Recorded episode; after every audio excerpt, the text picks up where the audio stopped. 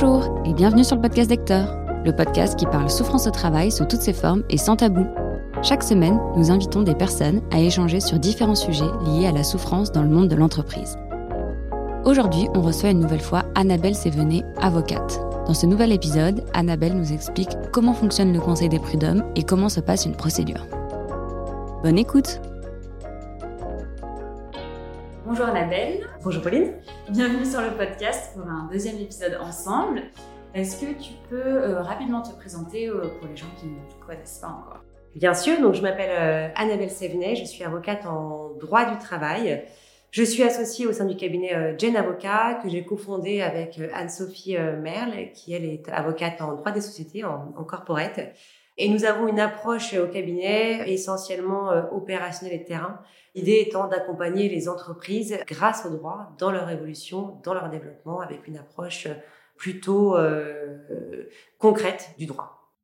Est-ce que euh, tu peux nous parler aujourd'hui des prud'hommes? Qu'est-ce que le Conseil des prud'hommes et comment ça fonctionne?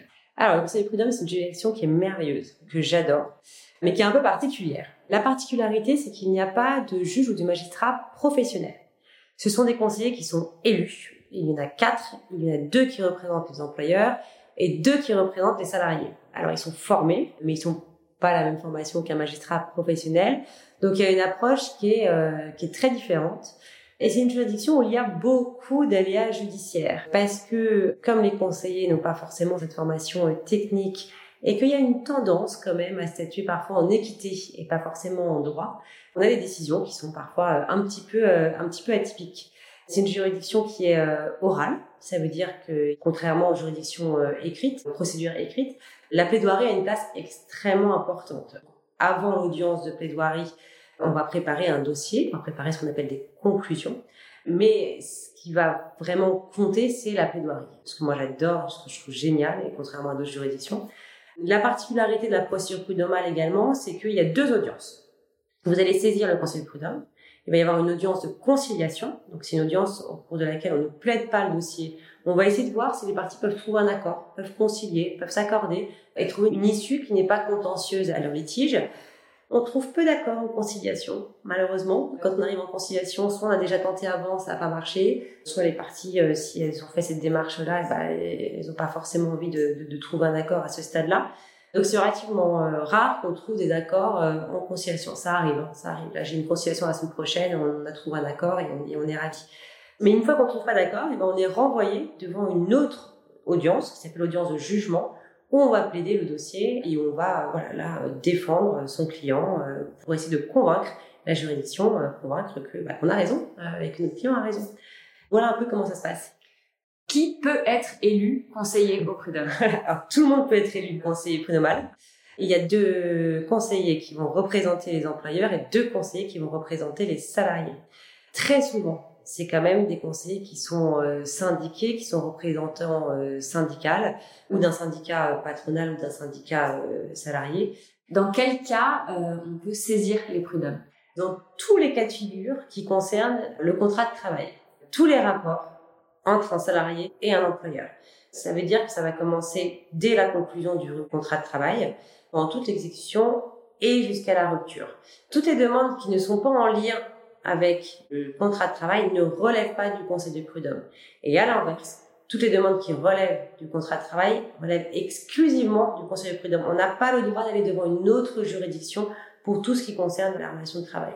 Et après, les demandes, elles peuvent être euh, multiples. Hein. Alors, les demandes les plus fréquentes, on retrouve, c'est toutes celles qui touchent autour de la rupture, contestation de licenciement, euh, remise en cause de la démission, euh, prise d'acte de la rupture, voilà, c'est relativement large.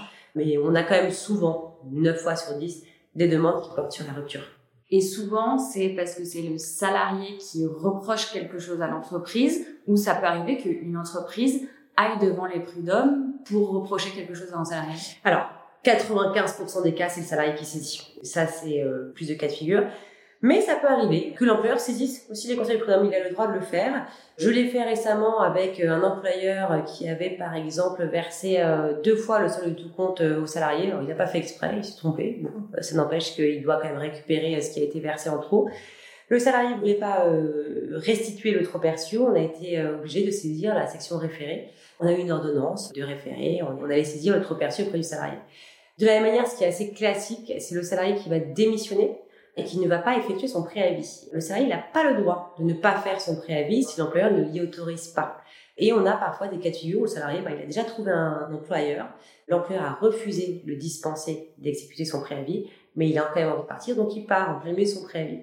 Et ben là, l'employeur peut saisir le conseil de prud'homme, peut venir réclamer des dommages d'intérêt qui peuvent aller jusqu'au paiement du salaire correspondant à la partie du préavis non effectué.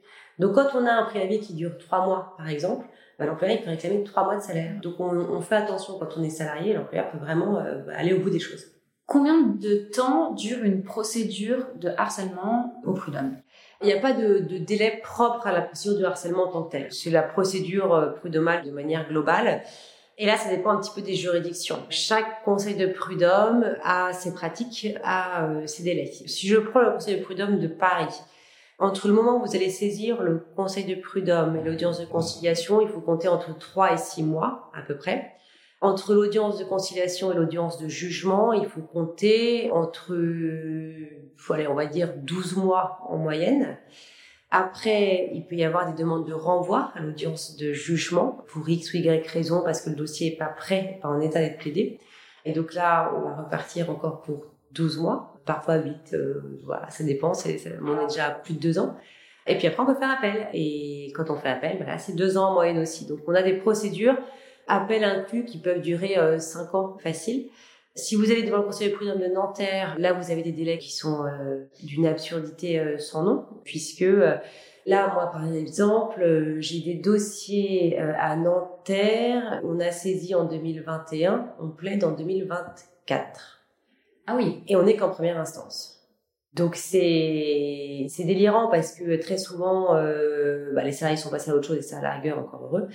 Et pour les employeurs c'est complexe aussi euh, déjà parce que les équipes souvent euh, changent, tournent et que quand on arrive à l'audience de plaidoirie, bah, on n'a plus l'historique et en matière de harcèlement c'est extrêmement important parce que le contexte il est, il est fondamental en matière de harcèlement. Donc c'est très compliqué de venir plaider un dossier sur lequel on n'a pas d'historique et que toutes les personnes qui étaient présentes au moment de la situation sont parties. Donc euh, très souvent on se retrouve démunis. Les employeurs parfois, euh, même souvent, provisionnent aussi le montant des risques. Donc ils vont se retrouver euh, pendant 5 ans avec une provision de 80 000 euros, ce qui rend les choses complexes aussi. Donc ça, c'est l'intérêt de personne d'avoir des, des procédures qui durent derrière. Et comment on choisit la juridiction? C'est en fonction de là où on habite? C'est en fonction du siège social ou du lieu de travail. Donc, si vous travaillez à Paris, bah, c'est conseil du prud'homme de Paris. Euh, pour les salariés qui n'ont pas de lieu de travail fixe, ça va être un lieu de, le lieu de conclusion du contrat de travail. Et si vous n'avez euh, ni lieu de conclusion du contrat de travail, ni lieu de travail, ça peut être celui du domicile du salarié. Mais le principe, c'est siège social ou lieu de travail. Et qu'est-ce qui fait qu'il y ait des délais aussi longs à long terme? C'est parce qu'il y a beaucoup de... Il y a beaucoup d'affaires. Il y a beaucoup d'affaires parce qu'il y a tout le contentieux de la défense. Donc euh, forcément, il y a beaucoup d'entreprises qui sont implantées dans la défense et tout ça, c'est du ressort du Conseil de Nanterre. Donc il y, a une, il y a un contentieux vraiment de masse. Il y a une problématique de moyens de la justice aussi, problématique de greffier. C'est-à-dire qu'il n'y a pas assez de greffiers. Et tout à l'heure, je disais qu'il y avait euh, quatre conseillers prud'homaux. Il y a aussi une cinquième personne qui est fondamentale et obligatoire. C'est la greffière ou le greffier. Sans greffier, on ne peut pas tenir une audience. Et malheureusement, à Nanterre, on a une problématique d'effectifs. Et comme il n'y a pas assez de greffiers, eh ben, on ne peut pas tenir les audiences. Et donc, forcément, ça décale d'autant les, les dates d'audience. du coup, ça, ça dégoûte, on n'a pas envie d'aller. Enfin... Ah bah, littéralement, là, moi j'ai un dossier, euh, on a eu le délibéré euh, là, en 2022. L'affaire avait été introduite en 2014. Première instance. Et euh, combien de temps dure une instance du coup euh, Qu'est-ce qui se passe pendant cette instance euh... Alors, ça peut se passer de plein de façons différentes. Moi, c'est ce que j'adore aussi devant le Conseil de prud'homme, c'est qu'il n'y a pas vraiment de pas vraiment de règles. Le principe, c'est que la demande plaide en premier. C'est-à-dire que euh, souvent c'est le salarié, le salarié va exposer ses demandes, expliquer pourquoi est-ce qu'il va venir réclamer telle et telle indemnisation, et l'employeur, la défense, va plaider en second. En fonction des juridictions, soit on a un temps de parole qui est délimité, à Paris, par exemple, souvent, ils nous disent, vous avez 10 minutes pour plaider. 10 minutes, c'est extrêmement court. Extrêmement court. C'est extrêmement frustrant pour l'avocat et pour le client. Ça, ils le font quand même de moins en moins. En moyenne, on va plaider une demi-heure chacun. En moyenne. Les conseillers sont assez vigilants à ce que le temps de plaidoirie soit équivalent entre les deux parties. Et une fois qu'on a terminé de plaider, on va nous poser des questions, les conseillers. Alors, pas forcément. Parfois, il y en a qui s'endorment un peu, euh, qui écoutent pas vraiment. Et puis, parfois, on a des conseillers qui sont merveilleux qui posent beaucoup de questions, euh, à la fois aux avocats et à la fois aux, clients quand ils sont présents. Et donc là, on a un vrai échange sur la réalité. Parce que l'objectif, c'est aussi de faire émerger quand même la vérité. Souvent, on a des situations qui sont perçues et qui sont plaidées de manière totalement différente par le salarié et par l'employeur. Euh, et les conseillers prud'homaux, ils vont essayer de comprendre ce qui s'est passé, quelles étaient les conditions de travail réelles. Et donc là, ils vont poser beaucoup de questions aux salariés et ça, c'est super intéressant parce que voilà, on a, un vrai échange à la fin, euh, indépendamment de la défense juridique stricte. Et donc, je rebondis sur ce que tu disais, on n'est pas obligé d'être présent à, l'audience? Non, on n'est pas obligé, on est obligé d'être au moins représenté, donc euh, ou par un avocat, ou par un représentant syndical, euh, ou par un parent par exemple. Les parties n'ont pas l'obligation d'être présentes. Pour autant, les salariés sont en général quand même présents. Déjà parce que c'est leur dossier, c'est leur affaire euh, et qu'ils ils ont besoin d'entendre d'écouter et que c'est mieux perçu par les juridictions quand même. Un salarié qui est pas là alors qu'il en demande et qui vient réclamer une indemnisation, ça peut être mal perçu par une juridiction. Donc là, on est quand même euh, vigilant. Côté employeur, c'est plus rare. C'est plus rare qu'ils soient présents. Moi, j'invite toujours mes clients employeurs quand même à venir. Parfois, malheureusement, ils peuvent pas, ils ont pas de disponibilité. L'employeur est moins sanctionné en cas d'absence que le salarié. Il n'est pas sanctionné en tant que tel, mais disons que voilà, c'est, ça fait plus, plus mauvais genre. Et est-ce que il y a, comme dans les euh, procès qu'on voit à la télé, des interrogatoires? Est-ce qu'il peut y avoir des témoins qui viennent euh, à la barre euh? Alors, conseil de prud'homme, ça n'a rien à voir avec ce qu'on voit à la télé. Hein. C'est vraiment, vraiment un mode de fonctionnement qui est très très différent. Il n'y a pas de barre en tant que tel. Mais oui, il peut y avoir des témoins. Lorsque l'une ou l'autre des parties a un témoin à faire venir, le témoin, il, il, écoute pas les plaidoiries des uns et des autres pour pas être influencé. Donc, il est dans une petite salle euh, derrière. Il attend patiemment son tour. Et lorsqu'on a fini de plaider en demande et en défense, et ben à ce moment-là, on demande au témoin de venir. Et là, il va être interrogé par les conseillers prud'homaux. Vous lui demandez, ben voilà, de quoi il a été témoin, est-ce qu'il a perçu l'objectif encore étant vraiment de, de manifester la vérité? Et puis les clients euh, peuvent être interrogés aussi euh, également. Euh, et nous, avocats, on n'est pas interrogés au sens strict, mais on pose des questions et on est censé pouvoir répondre, connaître les dossiers de nos clients. Parfois, ça arrive qu'on n'ait pas la réponse, souvent sur des questions qui sont extrêmement techniques sur des particularités de leur activité. Et donc là, on invite les clients à répondre aussi. Mais sinon, en général, on est quand même, enfin, il vaut mieux être capable de répondre aux questions. Est-ce qu'on peut refuser d'être appelé comme témoin? Oui, bien sûr. Bien sûr. Le témoin ne vient euh, que s'il est volontaire. S'il veut pas venir, euh, malheureusement, on ne peut pas le traîner. Dans quel cas conseilles-tu à des clients euh, d'aller jusqu'à saisir le conseil des prud'hommes? Alors ça, c'est un choix qui est qui est assez personnel. Moi, je n'incite à rien du tout là-dedans. Le principe, c'est que lorsque j'ai un client salarié qui vient me voir, qui me dit je veux contester mon licenciement, je veux mettre en lumière le harcèlement dont j'ai été victime, je vais lui expliquer les différents types de procédures qui existent. Et c'est lui qui sera décisionnaire, c'est lui qui fera son choix. Je vais lui expliquer, dans le cas de la procédure prud'homale, le coût. Il y a forcément un coût et des honoraires d'avocat euh, à, régler, l'énergie que ça va lui prendre, le temps que ça va lui prendre, et le, temps de la procédure qu'on a évoqué, et l'alliage judiciaire. La particularité du conseil prud'homme, c'est que parfois vous avez un dossier qui est extrêmement bon, que vous pouvez perdre, et inversement. Donc l'aléa judiciaire étant tellement présent, il faut qu'ils en aient euh, conscience. Une fois que je leur ai expliqué tout ça, c'est à eux de me dire euh, s'ils veulent y aller ou pas. très souvent la question c'est mais est-ce que j'ai un dossier pour y aller? Moi, je réponds jamais par oui ou par non parce que c'est pas moi qui vais juger euh, évidemment. Donc, je veux pas vous dire vous allez gagner, vous allez perdre. En revanche, j'analyse les pièces et j'ai toujours une opinion sur est-ce qu'il y a matière à défendre son dossier? Un salarié qui arrive les mains vides, je lui dis n'y allez pas, ça n'a pas de sens. Donc là, voilà, moi j'ai un avis sur la matérialité, la construction juridique du dossier, mais jamais sur l'issue. Et puis après, il y a aussi, euh, surtout, euh, lorsqu'il y a un litige, moi, je mets toujours en avant et en priorité, en premier lieu, l'accord amiable, la négociation, parce qu'encore une fois, la résolution amiable, pour moi, elle fonctionne beaucoup mieux que la résolution contentieuse. Donc, je tente systématiquement, que ce soit côté employeur ou côté salarié, de trouver une approche amiable avant d'aller au contentieux. Quand c'est pas possible, c'est pas possible. Et à ce moment-là, effectivement, il y a un contentieux et, on n'y arrive pas, on n'y arrive pas toujours. Et quand on n'y arrive pas, bah, tant pis. Hein. Et là, effectivement, euh, derrière, il y a un contentieux. Dans les cas de harcèlement, euh, qui gagne le plus souvent, la victime ou l'entreprise? C'est difficile de répondre à cette question. C'est très difficile. Euh, ce qui est certain, en revanche, c'est que les salariés sont souvent déboutés en matière de harcèlement moral pour deux raisons. La première, manque de preuves. Et ça, on l'a vu dans l'épisode 1 du podcast, c'est que le harcèlement est extrêmement compliqué à démontrer. Et c'est vrai que très souvent, la situation, elle existe, elle est là, mais on n'a pas matériellement les pièces, les éléments qui viennent le démontrer. Et donc, très souvent, un salarié va être débouté par manque de preuves. Ça, c'est une réalité.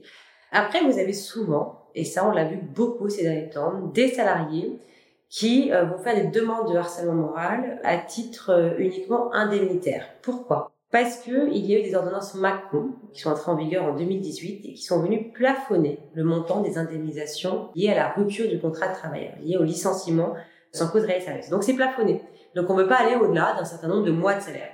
Pour les salariés qui ont une ancienneté faible, il y a eu un impact quand même assez important sur l'indemnisation. Et donc pour venir contrer ces barèmes-là, eh ben, qu'est-ce que certains salariés ont fait? Qu'est-ce que certains avocats de salariés surtout ont fait? C'est qu'ils sont allés réclamer l'indemnisation sur d'autres terrains, sur d'autres demandes. Et très souvent sur harcèlement moral en se disant, bah, en fait, sur la partie licenciement, eh ben, je vais avoir que trois mois au lieu de six. Et ben, en fait, c'est trois mois qui me manquent. Et ben, je vais les réclamer ailleurs. Et donc, on a des demandes de harcèlement moral qui ont proliféré au cours des dernières années. C'est-à-dire qu'avant, on avait une demande qui portait sur la rupture, et maintenant, on a quasi systématiquement, j'exagère un peu, mais pas tant que ça, demande sur la rupture et demande de harcèlement moral, parce que il faut bien qu'on aille chercher l'argent quelque part. Et donc là, on le voit quand même relativement vite. C'est des dossiers qui sont assez vides, des dossiers qui sont mal construits, des éléments de, de construction de harcèlement moral ou sexuel qu'on a vu dans les deux premiers épisodes qui sont pas là.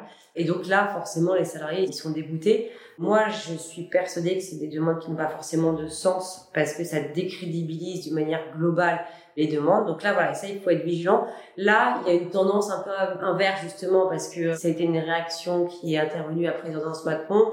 On voit que ça fonctionne pas et donc euh, les salariés euh, changent un peu leur, leur manière de faire. Mais ça, ouais, au cours des dernières années, on l'a vu, on l'a vu beaucoup, beaucoup, beaucoup. À l'inverse, les salariés, lorsque le harcèlement moral est réellement euh, caractérisé, on a des indemnisations qui sont assez lourdes quand même pour l'employeur et donc plutôt favorables pour les salariés. Donc c'est là où il faut être extrêmement vigilant euh, là-dessus. On en a déjà un peu parlé, mais euh, juste pour revenir, quand la victime perd, quelles sont en général les raisons et est-ce qu'il y a un risque pour la victime euh, ben, de devoir dédommager l'entreprise ou après, dans l'entreprise, est-ce qu'il y a des risques? Alors, les raisons, effectivement, on a vu, elles sont assez, euh, assez diverses et variées. Mais à partir du moment où le salarié euh, est débouté, c'est qu'on estime que sa demande n'était pas justifiée. Pour X ou Y raison, soit parce qu'elle était matériellement, elle n'existait pas, parce qu'il n'y avait pas de situation de harcèlement moral, soit parce qu'il n'y avait pas assez de preuves. Euh, voilà. En tout cas, il y a pas de raisons diverses.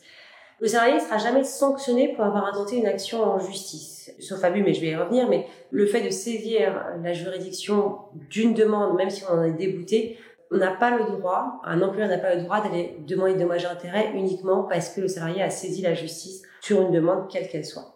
Donc le salarié ne sera pas condamné parce qu'il a intenté une action sur ce, sur ce point-là. Là où il peut y avoir une condamnation, c'est en cas d'action abusive. Et alors ça, c'est quand même relativement euh, rare. Et puis l'employeur doit venir démontrer que le salarié a poursuivi l'employeur dans, des, dans un contexte qui était réellement abusif et dans un contexte qui était absolument pas justifié. C'est relativement euh, rare. Ça va être le cas, par exemple, lorsqu'il y a un acharnement du salarié contre l'employeur avec une multiplication de procédures diverses et variées, alors que le salarié a été débouté une fois, deux fois, trois fois. Le salarié va recommencer encore, encore et encore. Euh, bon, voilà, là, on sait qu'on est dans l'abus. Finalement, le seul risque pour moi qui est réel euh, et, qu'on voit sur le terrain, c'est la condamnation à ce qu'on appelle l'article 700 du Code de procédure civile qui correspond aux frais de justice en réalité.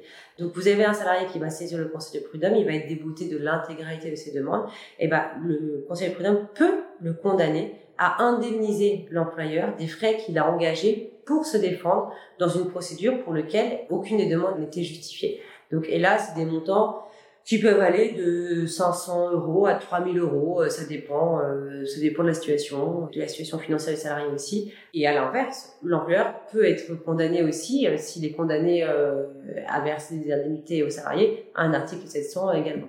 Le salarié est condamné moins fréquemment. On estime que la situation financière d'un salarié est quand même moins élevée que celle d'un employeur et donc voilà, c'est plus rare, mais c'est risque.